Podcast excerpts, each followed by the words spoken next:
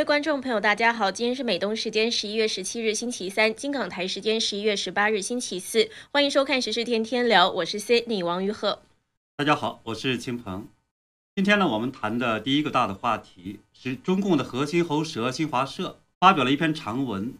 回顾十九届六中全会的决议出台的过程，而字里行间却暴露了中共内部激烈的斗争，这才导致了决议内容和之前外界预想的具有很大差异。而这也显示习近平的定于一尊的地位，并非外界想象的那么绝对。今天呢，还有一个大新闻，就是向来被认为是中共好朋友的德国总理默克尔，他竟然首次承认，在对中共的关系上，一开始过于天真了。德国安，欧洲就安；德国变，欧洲就变。这会意味着德国和欧洲即将产生重大的转向吗？同天，欧盟也发布了美欧日的联合声明，表态要对第三国的非市场经济行为进行反击。这明显是针对中共。那我们今天会聊这两个话题，当然喜欢我们节目的观众朋友也欢迎点赞、订阅、留言、转发。节目最后我们会和大家互动。那我们首先就来看第一个话题，就是刚刚过去的这个中共十九届六中全会通过了中共历史上的第三份决议，在周二的时候正式公布了。决议确定了中共历任领导人以及习近平本人的历史定位，决定了习近平是否会连任，也对未来中国几十年。这个产生重大影响，所以引发世界的高度关注。但是呢，这次决议出台前后有很多蹊跷的地方，例如我们就注意到了中共的喉舌和党媒泄露了秘密，也就是中共内部爆发了激烈的内斗。所以，我们今天就要来谈谈这方面，还有我们的分析。是的，我们呢今天来先来说一下，就是中共这次决议的四个蹊跷的地方。第一个就是决议的内容和之前党媒传递出来的所谓按照。毛邓习断代，毛呃，习近平呢是比肩毛泽东不同。会议的公报虽然对习近平用了大量的篇幅赞美，但是很明显的，公报对江泽民和胡温时代用并列短论的断论的方式都进行了鼓吹，而决议里面也是对之前隔代领导人进行各种的鼓吹，这显示呢，习近平并没有完全达到自己的目的。那第二个蹊跷的地方就是正式的决议文本迟迟的没有出炉，大会十一日就结束了，十六日这个文本才正式发布。还有第三个蹊跷的地方，这个是决议全文再次的否定了十年的文革和大跃进，那论调也基本上延续了第二份决议。但是呢，这显然和习近平之前说的不能够否定前三十年的历史是不一样的，就显示了习近平对毛泽东的定性被决议部分否定了。习近平并没有完全的说有说话权。对，那其实呢，习近平应该是想替毛泽东洗白。之前的公报对毛泽东只提供不论过，这和之前的中共第二次决议完全不同。但是从最后出来的第三份决议看。相当于习近平又回到了中共的第二份历史决议的轨道上，在这个问题上，那也有评论员说，习近平是失败了。嗯，那第四个蹊跷的地方是我们知道，每一次中共重要的决定出台之后，都会有军队出面表态，什么认真学习、坚决支持、坚决捍卫之类的，就是用枪杆子对党魁的决定进行加持。但是这一次军方就很罕见的，基本上没有什么表示。对，那举个例子呢？一九八九年，江泽民踏着学生的鲜血上台之后，想往左转，要讨论所谓的姓资姓社，反对资产阶级自由化，否定邓小平的改革开放，这也让呢邓小平非常的生气，所以才有了后来的一九九二年的一月份南巡，在深圳的时候，他发表了一篇长篇讲话，还喊出了“谁不改革谁下台”这样的狠话出来。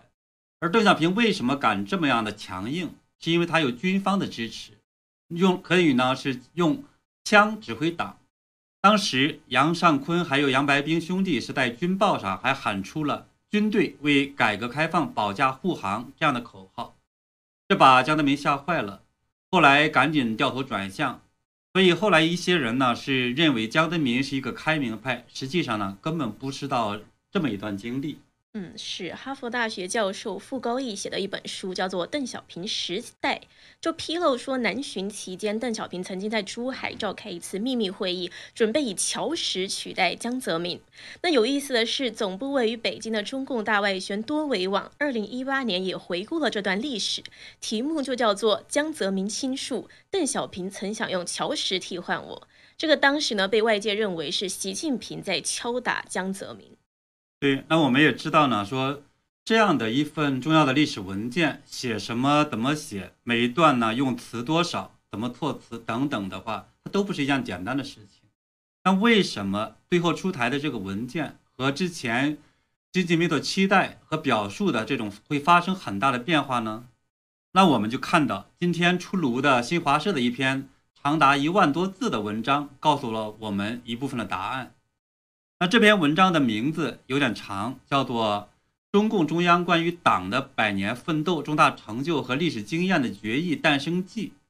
这表面上呢是一篇歌功颂德的文章，但是却暴露了中共内部的巨大的分歧，还有激烈的斗争。那为什么说这个决议出台的过程？暴露了中共内斗呢？我们来仔细的看一些关键的部分。嗯，这篇文章表面上是一篇歌颂歌歌功颂德的报道，就说四月一日，中共中央就发出通知，就全会议题在党内外一定范围内组织讨论，广泛征求意见。但是有一个关键点，里面写到了二十多天内，各地区各部门各方面的一百零九份意见建议汇聚而来，文件起草组整理形成七十五点三万字的汇总本。那表面上呢，看起来是正常的汇总意见，但是呢，这也显示党内外的这种利益集团、不同的派系不甘落后，都想对决议发表自己的看法，加入自己的内容，从而保证自己派系的利益。是。报道还说，四月九日的时候，习近平挂帅文件起草小组的组长，一个月之后形成了草稿。文章里面把它这个时期叫做文件稿框架方案初步成型的重要节点。然后习近平再次主持审议会，再经过政治局常委和政治局，然后党内外征求意见。特别是党内是提到了征求党内老同志意见。最后呢，又收获了一千六百余条的一件意见和建议，决议稿初步增写、改写、精简文字共计五百四十七处。秦鹏，这个数字是有点吓人，这说明党内各外这个各派系呢，很不满习近平早期主导写出来的初稿。对这么多的这种修改的意见，居然是高达是五百四十七处，也证明呢，说是习近平他们那个初稿受到了很大的一个抵触。特别呢，这里边提到了所谓的要向这个老同志征询意见，那应该指呢前任的政治局的，特别是常委等人，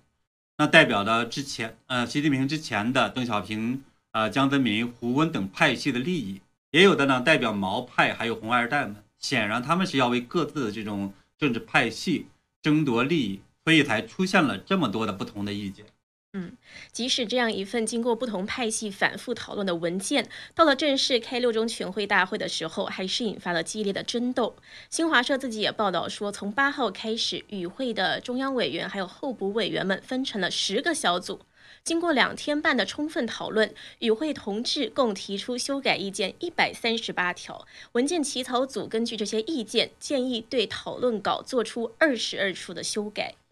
对，那已经定基本上定稿的这么一个文件，到了最后，一般来讲只是一个举手表决的时候，还发生了修这么多的修改，显然呢也是发生了非常激烈的争吵。而这个方面，《人民日报》是在四天多前发表的一篇关于它叫做《六中全会侧记》，那里边也谈到了中共那些高层官员们发确确实实发生了激烈的讨论。那悉尼科技大学的副教授冯崇义就分析说，这实际上。表示中共中央内部发生了争吵。是。人民日报这个报道里写道，小组会上大家争先发言，气氛热烈。有时发言席上的同志话音刚落，就有好几位同志同时起身准备发言。散会后，大家仍意犹未尽，三三两两，边走边讨论交流。这个是很委婉的表达了实际发生的争论。而且这篇报道也是不寻常的，在六中全会闭幕后两天，十三日以头条刊登出来的。对，这主动的曝光了，说中共的内部呢，说是在吵架了。是。那报道中呢，还有一处说，如何处理好新的历史决议同前两个历史决议的关系，是与会同志们十分关心的问题。实际上也表达对现在的这初稿里边的那么所谓的第三份决议，对之前第一份、第二份的这样不同的意见。那冯崇义教授就提出了一个问题，他说，其中的一个争吵的重点是现在第三个决议和第二个。决议的关系是怎么回事儿？那搞这个新的决议，第二个决议到底遵守还是不遵守？他这个是指什么意思呢？是。他就是说呢，这个参加会议的那些中共高层人都比较狡猾，这个是他自己说的。冯崇义他说，他们不会说反对决议，也不敢表态不支持，也会赞成投这个赞成的票，但是说你具体没有讲明白，就逼着这个起草组按照他们的想法做出说明，逼着他们表态。那冯崇义还说，因为第二份决议是反对个人崇拜，要有这个制度化，甚至是党内的民主化都写在里面。就是说，你有两届任期，这些指标都在里面。那这时候怎么办呢？现在呢，习近平可能要搞这个二十大连任，就没有正当性，就非法。那要怎么来解决这样的分歧？怎么把它说圆？怎么去做文字修改，或者是说找别的方法把对方吓住，或是怎么样？要这一切都解决了之后呢，才公布文本。所以呢，看得出争吵呢非常的激烈。那即使在开完会之后，呃，决议文本还是难产了五天，在十六号才出来。所以呢，这个非常有意思，就是中共呢这些党媒其实是把中共高层的内斗给曝光了出来。那从最后的文本看，这也至少表明，第一个呢是大部分人是害怕回到毛时代，所以呢是最后要求否定文革和大跃进。那么当然，最后呢还是把责任。是推给了什么林彪四人帮？那第二个呢，是对六四等这种问题呢，大部分人不愿意说是改成类似暴乱，就说大家其实对这个还有不同意见，所以用了呢政治风波这样的相对弱化的词来去定性。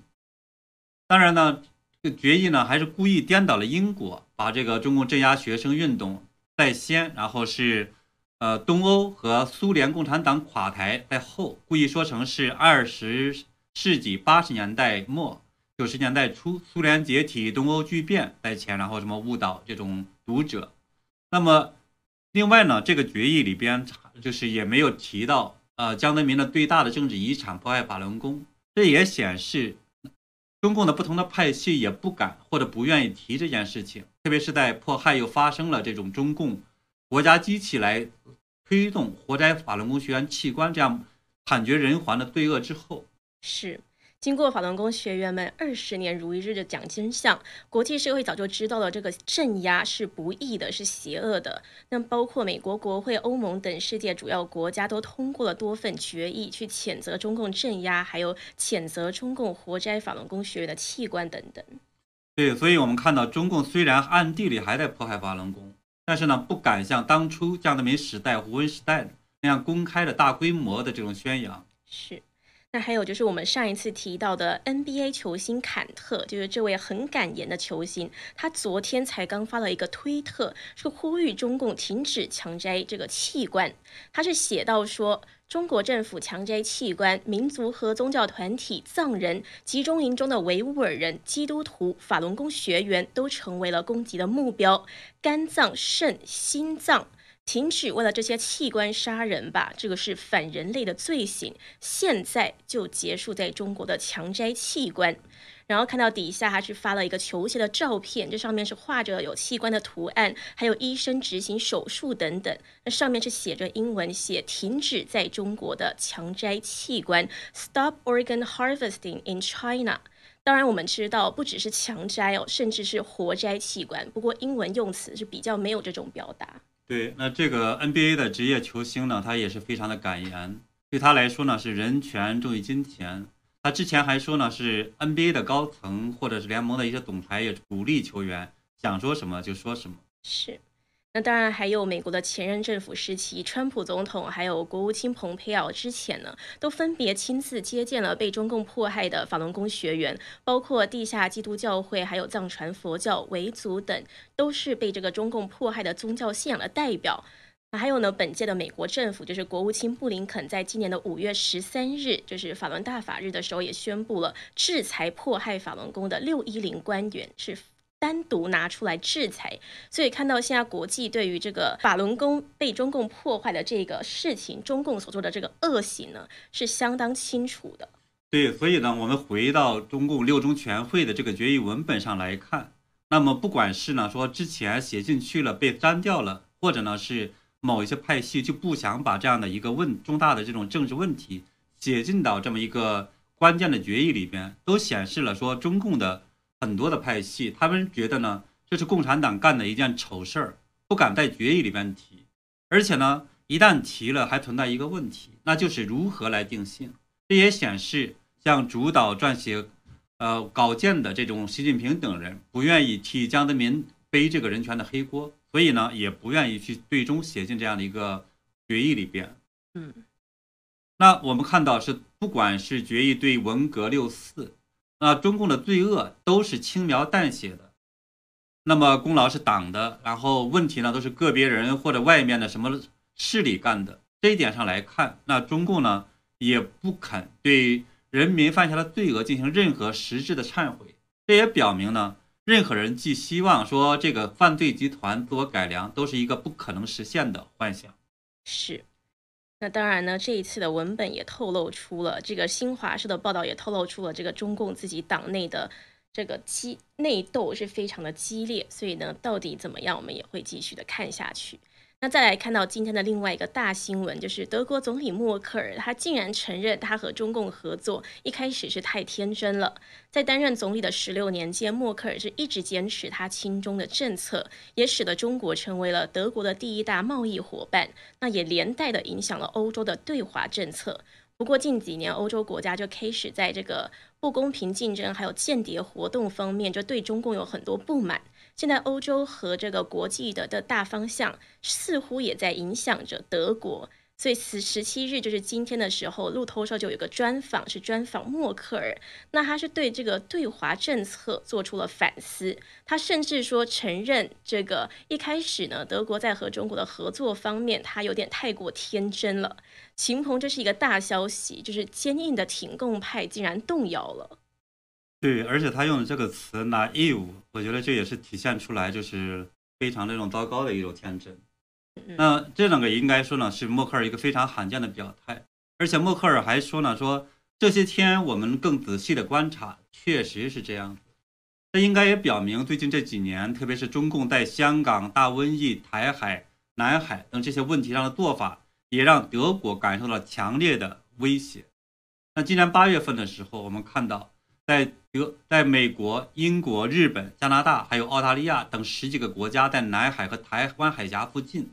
联合进行军事演习，对中共发出强烈的警告的时候，德国呢也是在近二十年来首次派遣军舰前往了南海，所以这也表明，德国的默克尔政府已经认识到中共是世界，包括是德国的一个非常大的一个威胁。是，当然了，这个背后应该也有德国民众的压力。在今年八月份的时候，我们看到是国际政治杂志，他就委托民意机构。做了一个调查，它显示呢，说百分之七十五的德国民众认为呢，联邦政府应对中共采取呢更强硬的这种立场，更积极的捍卫自己的利益。那也也是这个原因导致了默克尔的政党对中共因为软弱，所以失去了这种大选。那么今年我们看到大选的最后得胜者呢，是那些对中共更加强硬的，也就是对中共强硬，现在也成了德国的一个共识。是。德国是即将换届，那默克尔放弃参选，也代表他即将离职了。很多人之前是批评德国太依赖中共了，因此在中共侵犯人权的问题上面默不作声。那默克尔的政府呢？他是说，默克尔在对北京的正式访问中，总是在处理人权问题，已经不少于十二次了。不过最近看到这个几次欧洲几个国家，例如说对中共发难的联合声明中，也没有看到德国的影子啊。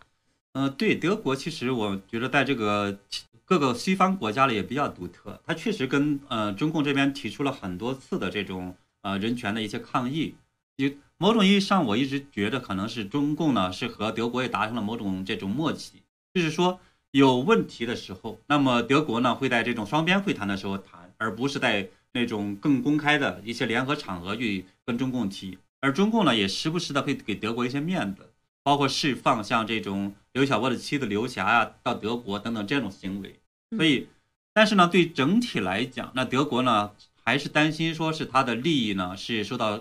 损失，所以呢没有参加到这些集体的发声里边去，所以还想呢是和西方的其他国家保持距离，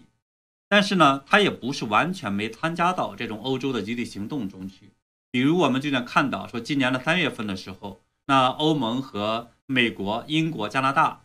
对中共的新疆集中营迫害进行了制裁。还有呢，最近几个月，北约也多次的表态，把中共是视为威胁。这些背后应该也都隐藏着德国的影子。那在国家安全和人权问题上对抗中共，现在呢，应该也是欧洲的共识。是。但是这次默克尔尽管是有了动摇，他却还是说德国以及欧盟应该要继续跟中国合作，要相互学习。他是说完全脱钩可能是不对的，可能会对我们造成伤害。秦鹏，这意味着什么？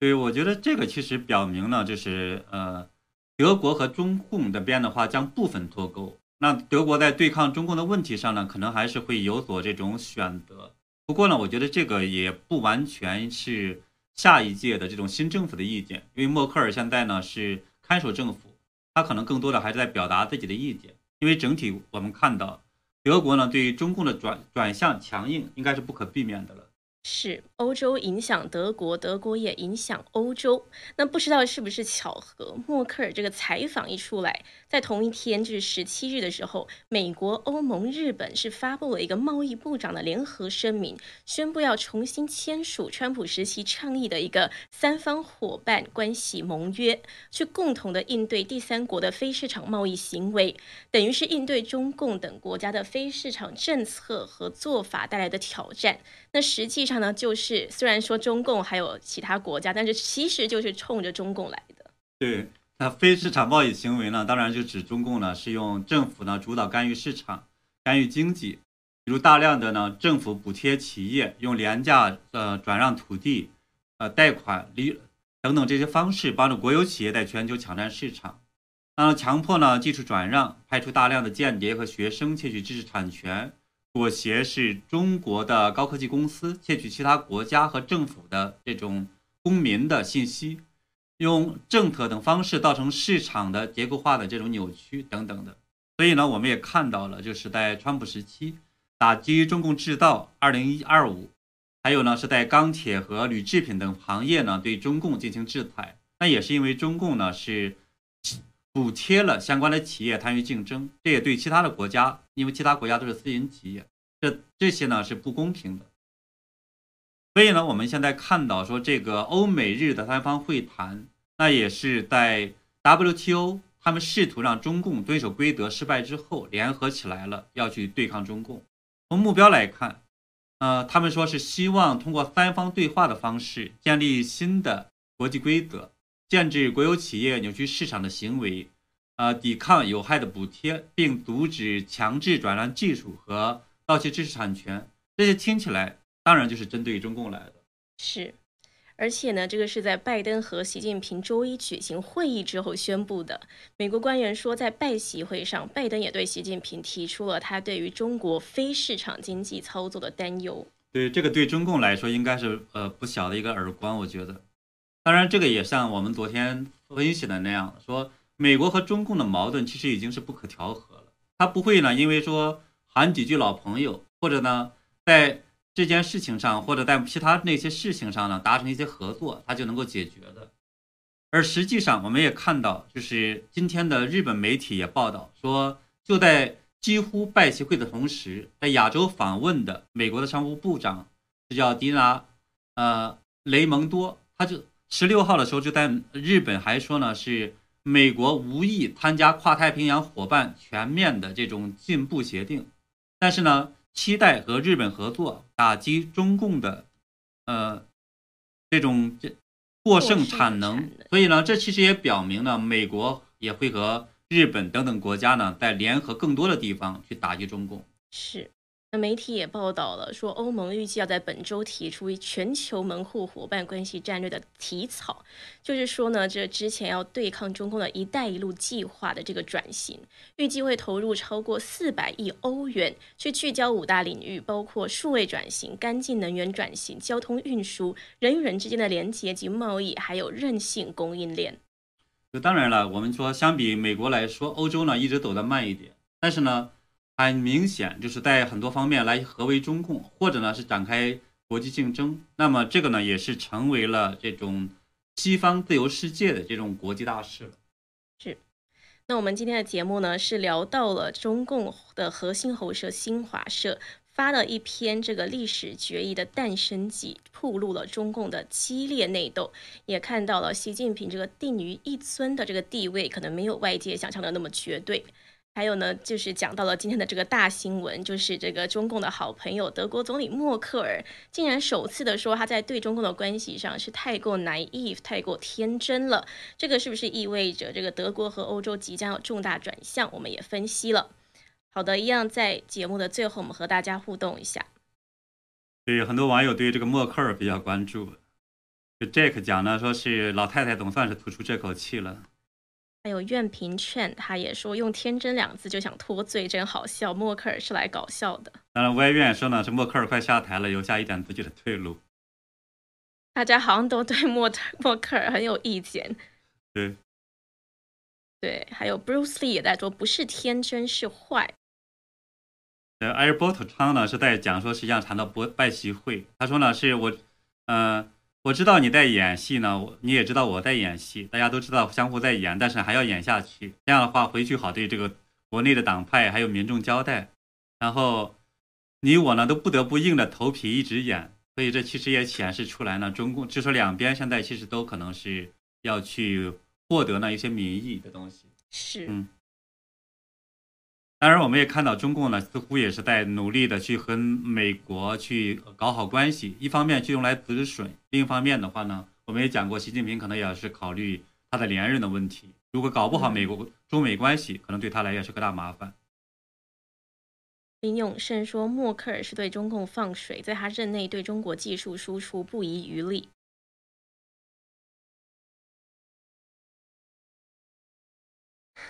外援说，有一天也轮到猪头要人权帮助。Uno 说，不是天真，是钱作恶，万恶之源就是钱。嗯，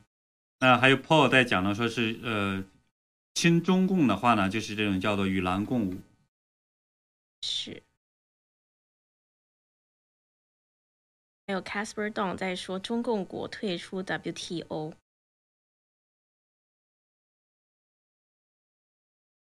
呃，对，还有呢，是网友 Even Chang 在讲呢，说是毕竟联合国各个类组织都烂了，只好呢各个国家呢相互这种单独的签协议，组成同盟来对抗中共。嗯，路人甲说默克尔纵容恶人，还以为自己很有度量。的确，大家都是对这个默克尔的消息是非常的关注，因为的确他这一次这个一表态呢，真的是颠覆了大家的想象。嗯。对，所以也很有意思。接下去会发生什么呢？我们也会继续的为大家关注。那我们今天和大家互动就到这边，非常谢谢观众朋友的支持还有收看。我们也会持续的为大家更新还有关注时事。那非常感谢大家，我们明天见。